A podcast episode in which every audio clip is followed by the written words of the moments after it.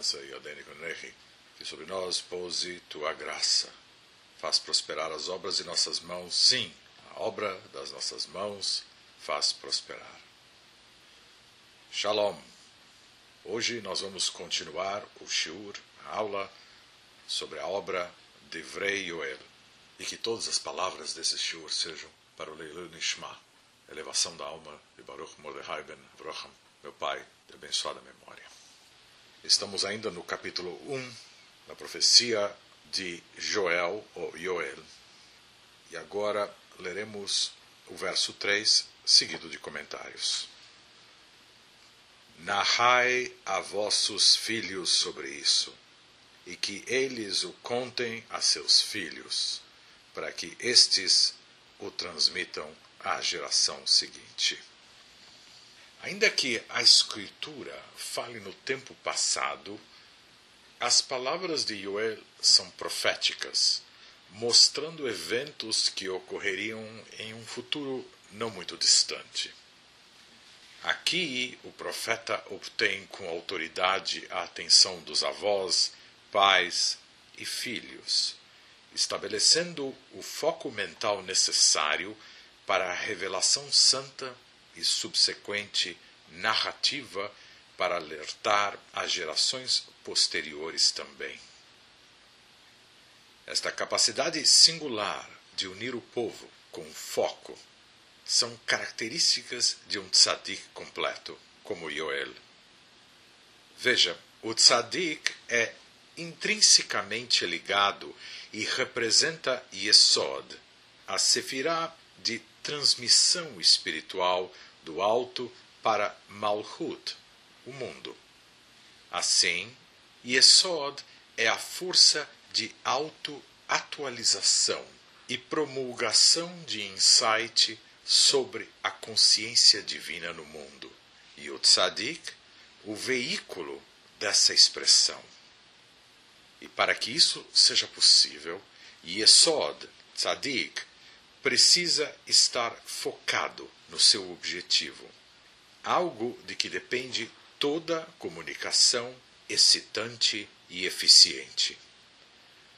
Esse foco significa que transmissor e receptor precisam estar vivos, e a falta de foco é como estar morto, garantindo assim a fecundação, por assim dizer, na consciência, que é o Da'at. Antes de sua revelação, o profeta então captura a atenção de todos para que a transmissão de sua mensagem seja a mais eficiente possível, na esperança dela ser obedecida. E ainda que Hashem guie o tzadik para realizar o desejo supremo, seu foco é tão divinamente alinhado que ele decreta, pitá em hebraico, e Hashem cumpre, como é trazido no Talmud, no Tratado de Shabbat 59b. Agora, o quarto verso o que foi deixado pela Gazam, a locusta cortadora. A Arbe, voadora, o comeu. O que Arbe deixou foi comido pela Yelek, devoradora. E o que sobrou da Yelek foi devorado pela Hassil, destruidora. Aqui se inicia a profecia de Joel. O Sofei Tevot, que são as letras finais de uma série de palavras usadas para se obter um remes, uma dica significativa de um tema da Torá. Enfim, o Sofei Tevot dos nomes destes quatro tipos de gafanhotos que assolaram a terra, Gazan, Arbe, Yelek e Hassil, formam em certa ordem, Mem, Lamed, Kuf e Rei, a palavra chicote ou golpear, relacionado à palavra maká ou makot, no plural, como as dez makot, as dez pragas que aniquilaram o Mitzrayim, o Egito. Na maneira exata que essa palavra aparece assim soletrada, o Midrash traz. É como o caso de um que monta uma besta. Se o animal não é recalcitrante, ele não a golpeia. Se ela é recalcitrante, ele a golpeia. E é assim, da mesma maneira, quando o sagrado, abençoado seja ele, disse: Há castigos reservados para os zombadores e açoites para as costas dos insensatos. Isso é Provérbios ou Mishlei 19, 29. E o Midrash referido é o Bamidbar Rabbah 13, 4. Veja que a palavra usada para besta é behema. E como é sabida, a Yetzachara, a má inclinação, é chamada também de Nefesh Habahamit, alma animal, a força espiritual interior e negativa dos homens, que encobre seus olhos das verdades do mundo, golpeando suas mentes com ferozes ataques das pragas de necessidades, as autoilusões e apetites grosseiros do corpo. De fato, uma das características predominantes da Nefesh Habaamit é a recalcitrância, a qualidade negativa do homem de ser obstinado, teimoso e resistente à iluminação.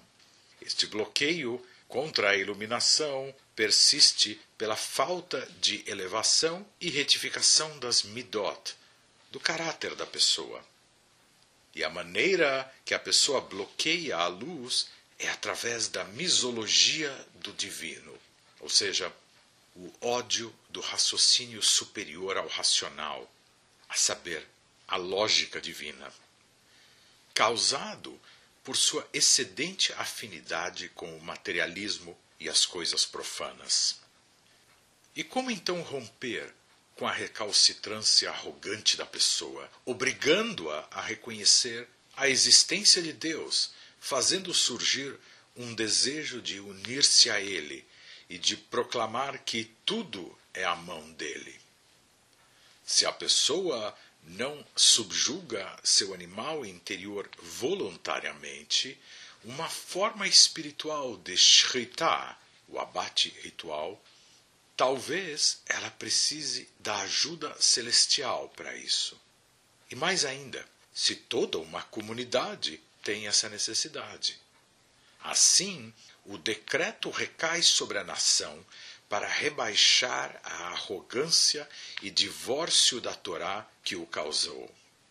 E eis então a praga terrível dos quatro tipos de gafanhotos que aludem aos quatro tipos de medos nos animais. Temores inatos, por exemplo, isolamento, medo do escuro, cobras, aranhas, etc. Temores de novidade, exemplo, objetos estranhos ou movimentos repentinos. Temores aprendidos por experiência, exemplo, dor antecipada. E temores provocados por sinais de medo em outros animais. Agora, certos animais podem não reagir fortemente a um ou mais tipos desses temores. Entretanto, se algum evento ocorre que invoque esses quatro tipos de medo, garantindo que uma ou mais espécies de temores atingirá qualquer animal, por assim dizer, ou seja, a Nefesh Habaamit, então este Magor Misaviv, terror por todos os lados, uma expressão usada no profeta Yermial ou Jeremias 6:25, gera pânico, o que abate a Nefesh Habaamit. E é por isso que nas Roshanot de Roshan Rabbah, na liturgia do sétimo dia da festa de Sukkot, suplicamos a Hashem que tenha piedade e salve o solo da maldição e a alma do pânico. Lá mesmo, nesse parágrafo de súplicas, pedimos ainda que Hashem salve o celeiro do Gazam e a colheita do Arbe, tipos de gafanhotos que assolaram a terra, forças destruidoras deste decreto divino anunciado profeticamente. Como é sabido, este decreto refletiu diretamente a providência divina, pois, ao contrário do modo natural, cada tipo de gafanhoto agiu de forma a devorar somente uma parte específica da colheita, deixando o suficiente para que o próximo tipo infligisse ainda mais dano. Inteligência que é explicada em outro lugar. Assim, o Gazam tosou a primeira camada da colheita. Arbe veio depois e em número maior do que todos os outros tipos. Em seguida veio Yelek, que mordiscou a colheita como um que lambe, loquet, daí a palavra Yelek. Por fim, o Hassil terminou, Hassil do hebraico Lehassel, terminou completamente o restante da colheita. Continua o profeta Joel no verso 5: Despertai, beberrões, e chorai, lamentai, ó vós que vos embriagais com o vinho, porque vinho doce não virá mais à vossa boca. O vinho representa aqui a essência do pecado e, de modo mais particular, do afastamento do Bnei Israel de uma vida meritória de Torá e mitzvot, como será explicado com a ajuda do céu. Veja, toda a compreensão desenvolvida a partir da Torá por um judeu, ou Ben Noah, que busca usá-la para racionalizar seu modo particular de agir como algo correto, de forma que ele traz razões que não estão de acordo com a lei para justificar essas suas ideias reformistas, é um que, mesmo tendo louváveis intenções, destrói a verdade e a perverte, viola a lei e quebra as cercas da Torá. Seu fim, como de todos que quebram cercas, é a destruição. Isso é o Ramchal, no Mesilat Yasharim Midah HaZerizut. E assim como está escrito, aquele que quebra a cerca será mordido pela serpente. Isso é Eclesiastes ou Kohelet 10.8. Ainda mais sério é quando vemos que a pessoa negligencia sua obrigação de uma vida de Torá a despeito de sua consciência dessa obrigação e dela reconhecer como verdade aquilo que é requerido dela para a salvação de sua alma, sua incumbência a respeito do Criador. Essa negligência racionalizada provém de uma falta de esforço no autoaperfeiçoamento da pessoa ainda que ela tenha a noção enganada de que suas várias leniências no seu serviço divino, arguidas como baseadas na Torá, sejam produto de alguma sabedoria real colhida com esforço meritório. Na verdade, algo que vitaliza a presunção reformista daquela época de Joel ou da nossa tão debilitada de vivacidade e diligência pela Torá e as mitzvot, causando assim o divórcio das verdades espirituais, é a preguiça, uma das faces da Yetzirah.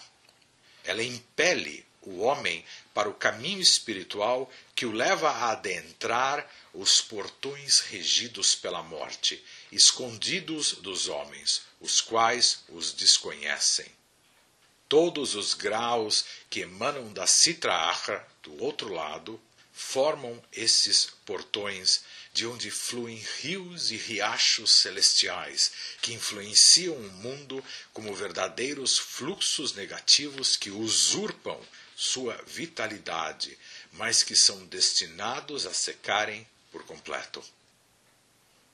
Isso é baseado no Zohar 160b, na Parashá Vaetse, sobre Yov, ou Jó, no capítulo 38.